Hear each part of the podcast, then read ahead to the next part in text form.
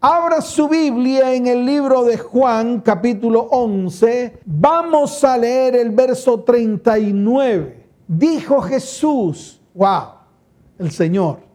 No lo dijo cualquiera, Él lo dijo. Dijo así, quitad la piedra.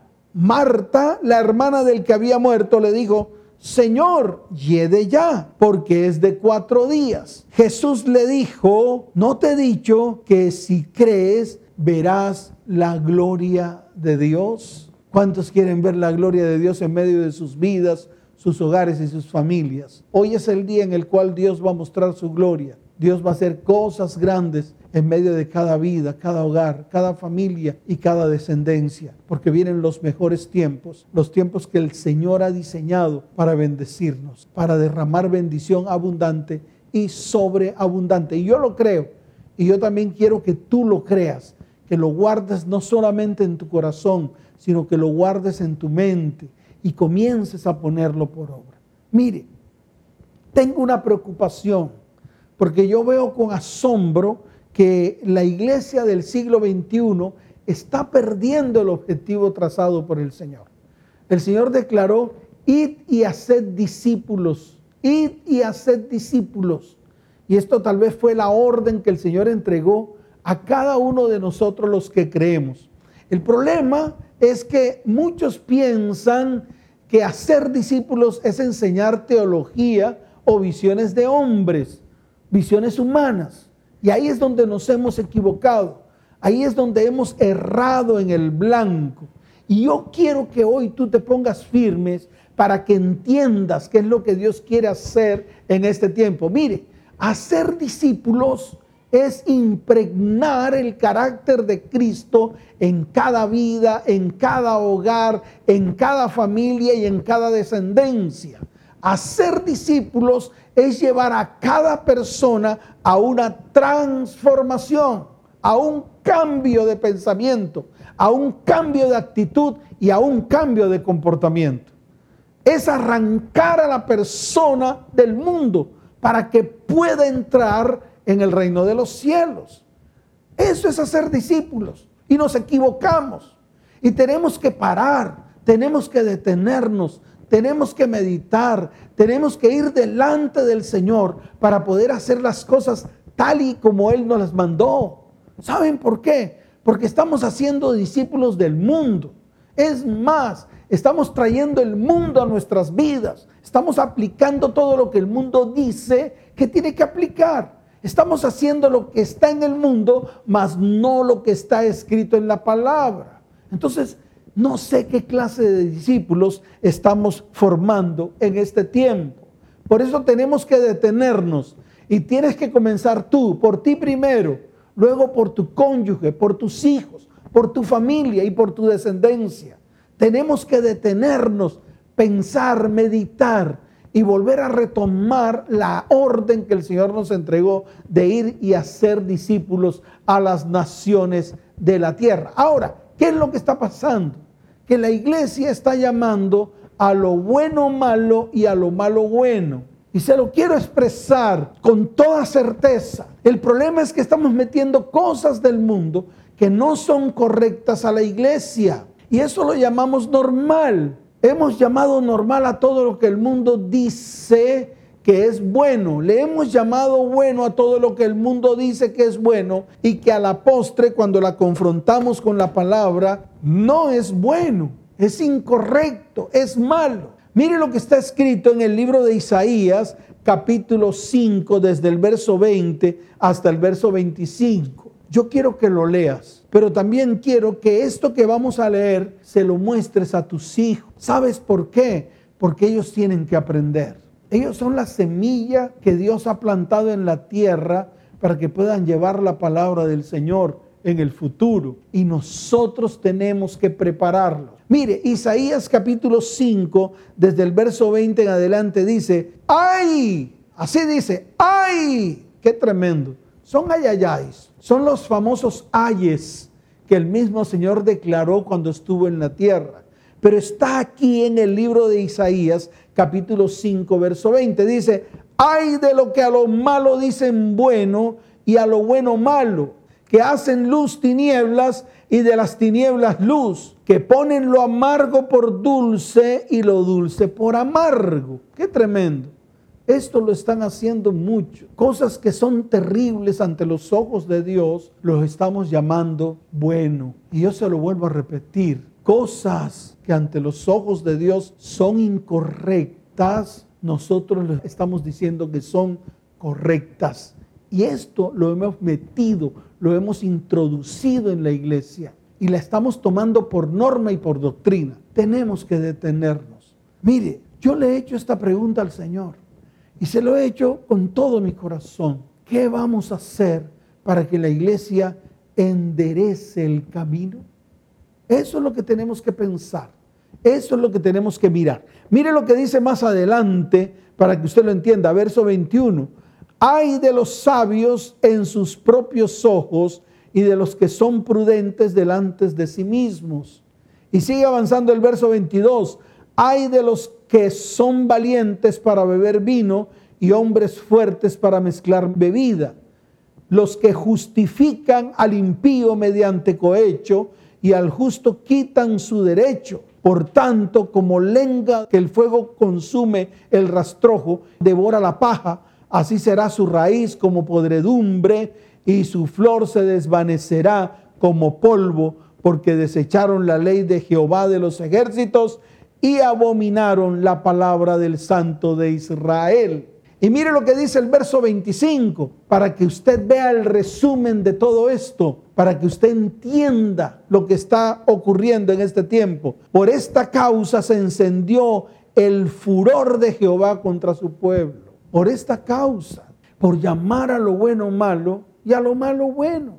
Y por eso es que tenemos que detenernos. Por esta causa se encendió el furor de Jehová contra su pueblo y extendió contra él su mano y le hirió. Y cadáveres fueron arrojados en medio de las calles. Con todo esto no ha cesado su furor, sino que todavía su mano está extendida. Es tremendo esto. Y tenemos que meditar, tenemos que mirar con detenimiento lo que estamos haciendo delante de la presencia del Señor. Y yo te lo digo a ti, varón, a ti, mujer, a ustedes, jóvenes, a ustedes, niños, tenemos que en algún momento pararnos firmes para que Dios comience a obrar en medio de cada vida, en medio de cada hogar, en medio de cada descendencia. Escuché en estos días una versión equivocada del perdón que el Señor eh, le otorgó a la mujer sorprendida en adulterio. Y en esto se basan muchos para decir que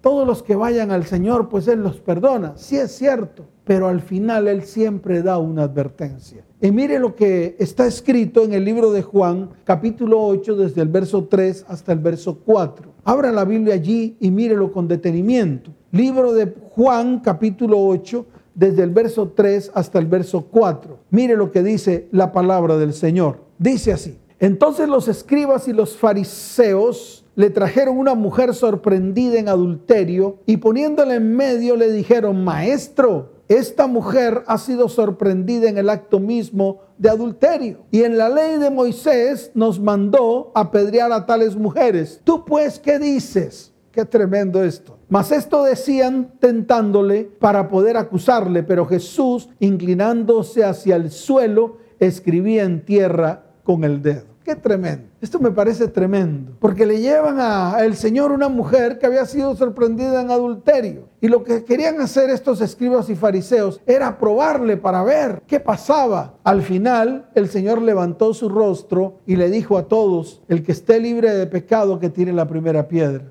Porque ellos llevaban unos hipotes peñones en sus manos, listo para asestar contra la mujer. Mire, el enemigo ha introducido encubiertamente herejías destructoras, herejías destructoras y destructivas. Y yo quiero decirle algo, en el libro de Segunda de Pedro, capítulo 2, desde el verso primero en adelante lo dice de una manera clara. Yo quiero que usted abra la Biblia allí para que usted vea, usted tiene que aprender. Yo he aprendido mucho con esta palabra y he tomado decisiones firmes, porque muchas veces andamos en muchas cosas y no le ponemos atención a lo que tenemos que ponerle atención.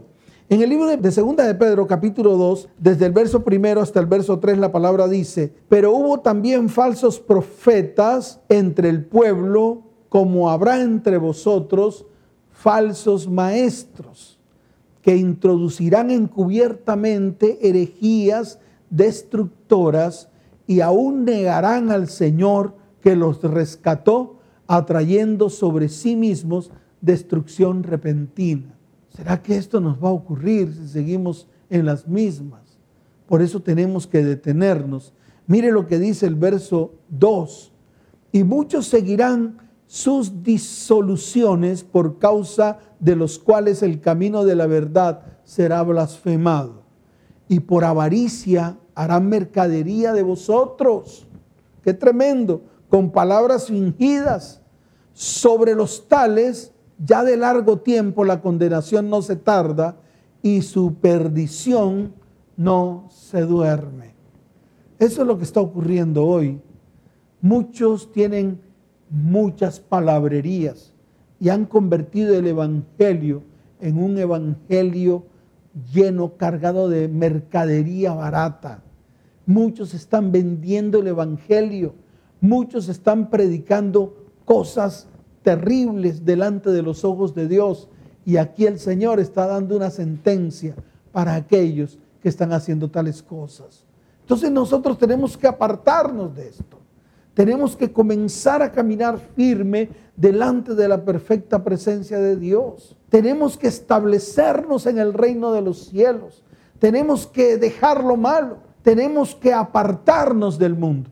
Y yo te lo estoy diciendo a ti, varón, mujer, joven tú que estás allí detrás de esta transmisión. Es el tiempo, es el momento en que nosotros tenemos que pisar firme, colocar pies de plomo para que vengan los mejores tiempos, los tiempos que el Señor ha preparado para bendecir vidas, hogares y familias. ¿Qué estamos viendo en la iglesia? Venenos de superfe, pactos de prosperidad, ídolos musicales, predicadores al gusto del cliente. Qué tremendo. Un mercado de la fe. Y además de eso, además de todo eso, libertinaje, abandono de la palabra, codicia encubierta, humanismo, psicología, falsas profecías, milagros inventados, un evangelio mundano. Y tenemos que detenernos. No más evangelios del mundo, Necesitamos que el Evangelio de Cristo llegue a nuestra vida y a nuestro corazón y que el Evangelio de Cristo comience a traer cambios reales en medio de nosotros. Así de sencillo, así de fácil. Este es un Evangelio paralelo que está matando la iglesia de hoy. Está matando a sus miembros. ¿Y los miembros qué hacen? Los miembros de la iglesia, pues se colocan máscaras se colocan máscaras, pero por dentro están muertos. Hoy el Señor quiere revivirnos. Hoy el Señor quiere resucitar todo lo que está muerto en tu vida, en tu casa, en tu hogar y en tu familia. Mire, hay una historia que se encuentra en el libro de Segunda de Reyes capítulo 4, desde el verso 38 hasta el verso 41. Yo quiero detenerme un poquito acá, porque es importante para que usted vea que cuando salimos al mundo que comenzamos a recoger las cosas del mundo, traemos veneno a nuestra casa, traemos veneno a nuestro hogar, traemos veneno a nuestra familia. Y cuando los de la familia comienzan a comerse ese veneno, mueren. Y muchos han muerto, muchos han muerto, muchos están muertos en vida, muchos están muertos espiritualmente. Y hoy es el día en el cual tenemos que permitir que el Espíritu de Dios nos resucite. Toda enfermedad hoy va a ser quebrada, quitada y arrancada en el nombre de Jesús. Hoy es el día de la sanidad, no solamente del alma, no solamente del espíritu, sino también del cuerpo. Hoy te invito porque es el día que Dios ha preparado para bendecirnos. Así de sencillo. Entonces, Aquí en la palabra, en el libro de Segunda de Reyes, capítulo 4, desde el verso 38 en adelante, dice la palabra que en ese tiempo había hambruna, y no solo hambruna, había pestilencia. peste. No sé si será la misma que estamos eh, padeciendo en este tiempo. La causa era porque el pueblo de Dios se había desviado completamente de su palabra. El pueblo de Dios estaba adorando ídolos, estaban adorando a los Baales y a Astarot, la reina del cielo. Ahora, ¿por qué no se asoma en este tiempo? ¿Qué está haciendo la iglesia? Muchos incluso se han apartado del Evangelio, muchos no han vuelto, muchos hasta le echaron la culpa a Dios. Pero yo le quiero decir algo, toda la causa de todo lo que estamos viviendo es exactamente la misma causa que se estaba viviendo en los tiempos de Eliseo. Dice la palabra que el profeta Eliseo envió a alguien a preparar un potaje y ese alguien salió a recoger pues comida silvestre y encontró una mata de parra y allí encontró unos calabazas y, prácticamente cogió la calabaza y la echó en su canasto y con esas calabazas cuando llegó a la casa, cuando llegó donde estaban reunidos todos los profetas, estaban reunidos todos allí, empezó a preparar el potaje. Cuando el potaje ya estuvo hecho, alguien gritó, uno de los profetas gritó y dijo, hay muerte en esa olla. De todo lo que esta persona, este siervo había traído del mundo. Mire, y yo se lo voy a volver a repetir.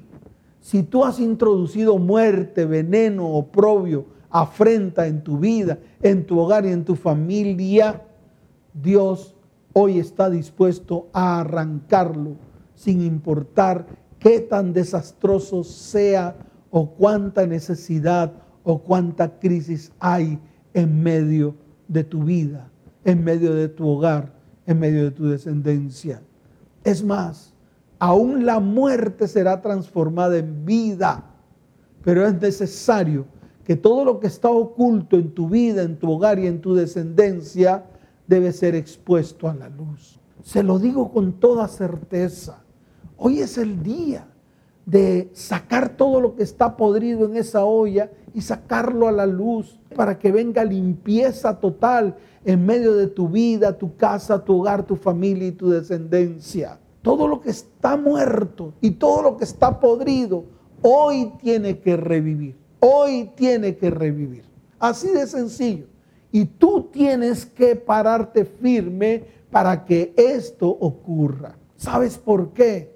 Porque este veneno está destruyendo toda la familia. Este veneno que hemos introducido en nuestro hogar está destruyendo absolutamente todos.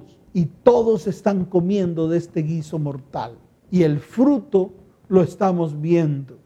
Mire, tengo tres principios que quiero enseñarles. El primer principio, no recojas inmundicia del mundo. Es lo primero. ¿Sabes por qué?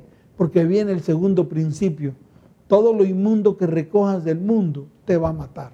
Y viene uno tercero, que hay una gran hambre espiritual en el mundo, que todo el mundo está tratando de comer lo que sea, está tratando de agarrar del mundo lo que sea. Y todo esto a la final, a la postre, va a traer destrucción. Entonces, detengámonos, hagámonos una pregunta.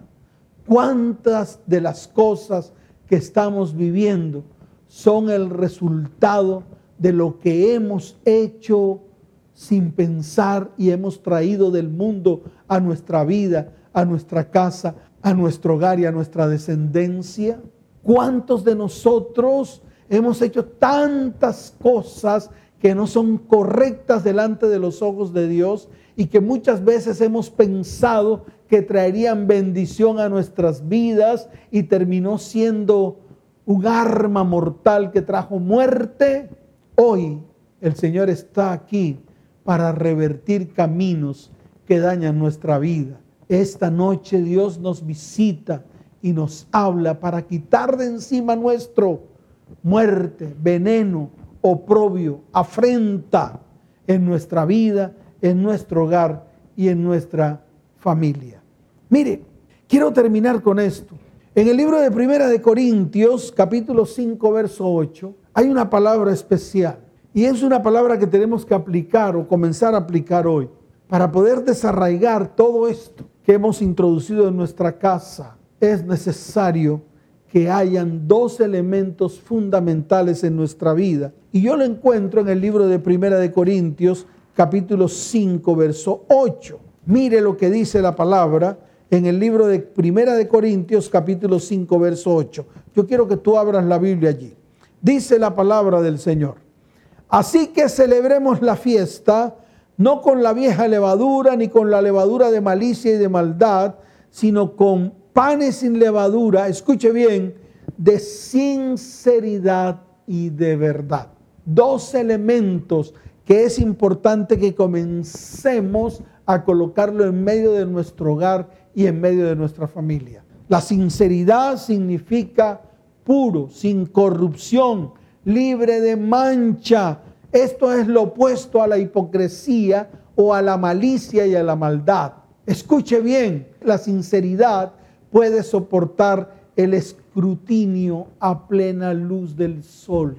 Así de sencillo. Cuando usted es sincero, usted puede salir a plena luz del sol y lo pueden esculcar. Y déjeme decirle algo, que la sinceridad traerá bendición a tu vida, a tu hogar, a tu familia y a tu descendencia. Ya basta de tantas máscaras, ya basta de ser un cristiano a medias, ya basta de estar practicando las cosas del mundo y entonces como hemos creído, eso es suficiente. Ya basta de esa falsa gracia que se han inventado los hombres. Yo lo dije anteriormente, el periodo de gracia se está terminando.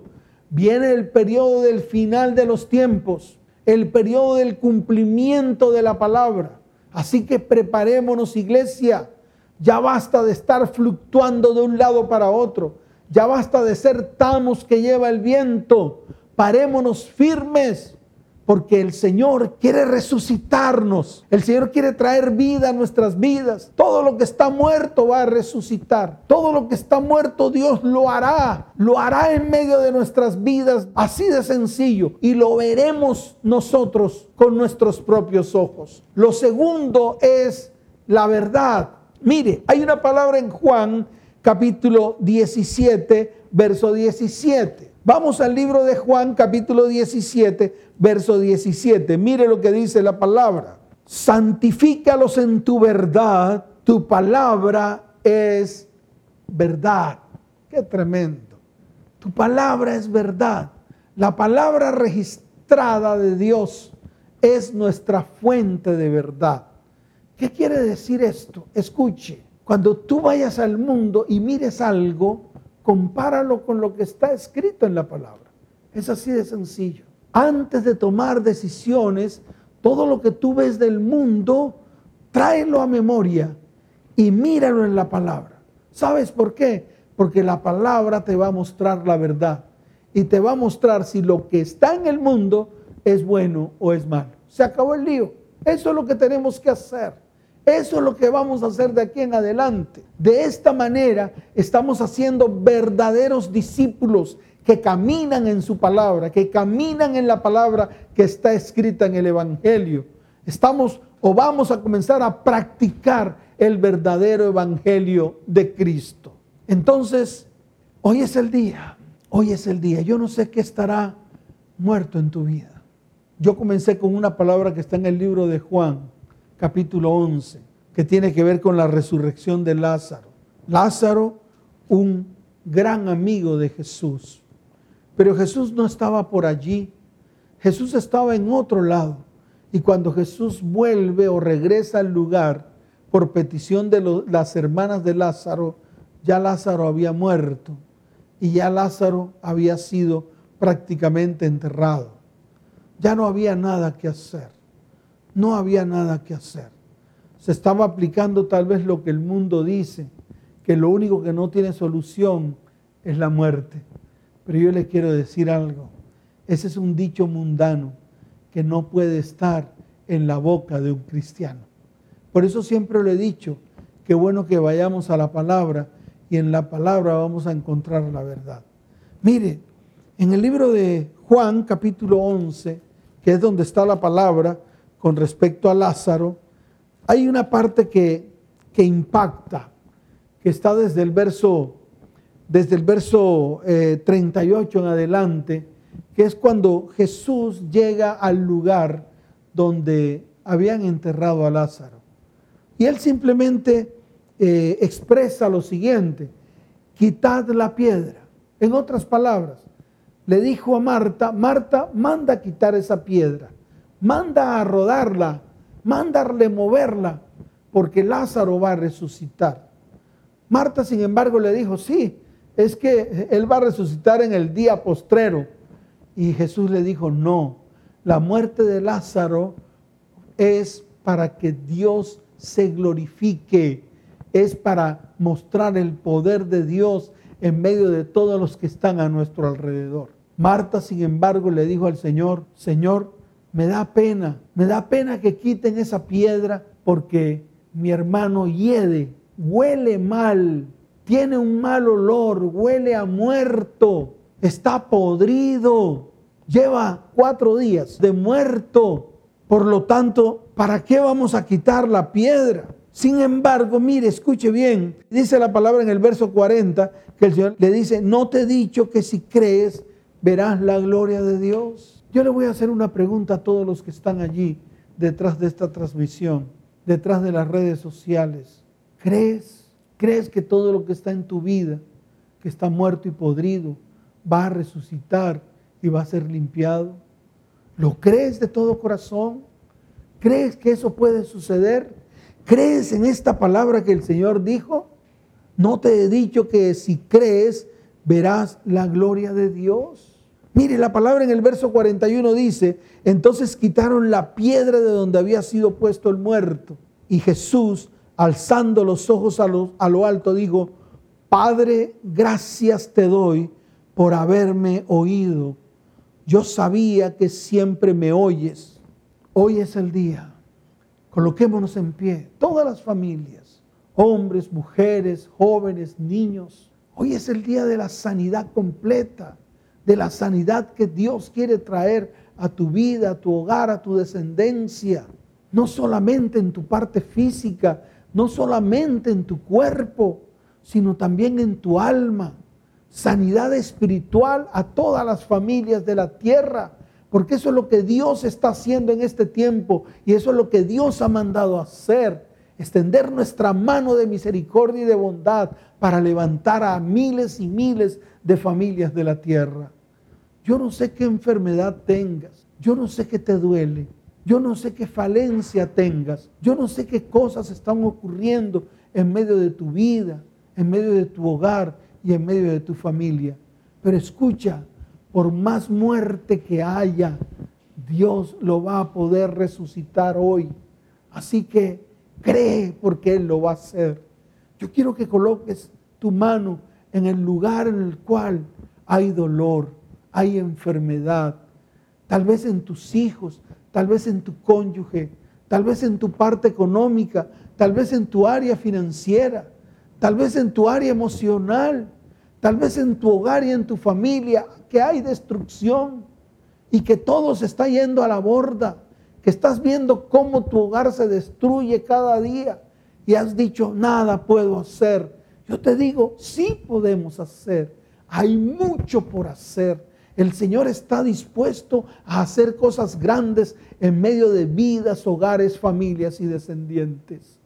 Coloca tu mano en el lugar en el cual tienes el dolor o la enfermedad, o en la cabeza de tus hijos, o en la cabeza de tu cónyuge, que tal vez en estos momentos estás sin empleo, estás sin trabajo, o en la rebeldía de tus hijos, no importa la edad que tenga, hoy es el día de tomarlos y colocar sus manos sobre ellos, bendecir sus manos y decirles, Señor, yo bendigo las manos de mis hijos, yo bendigo las manos de mi cónyuge, yo bendigo mi familia, porque hoy es un día de bendición en la cual vamos a pasar de muerte a vida, en el cual vamos a resucitar. Todo aquello que está muerto va a resucitar en el nombre de Jesús.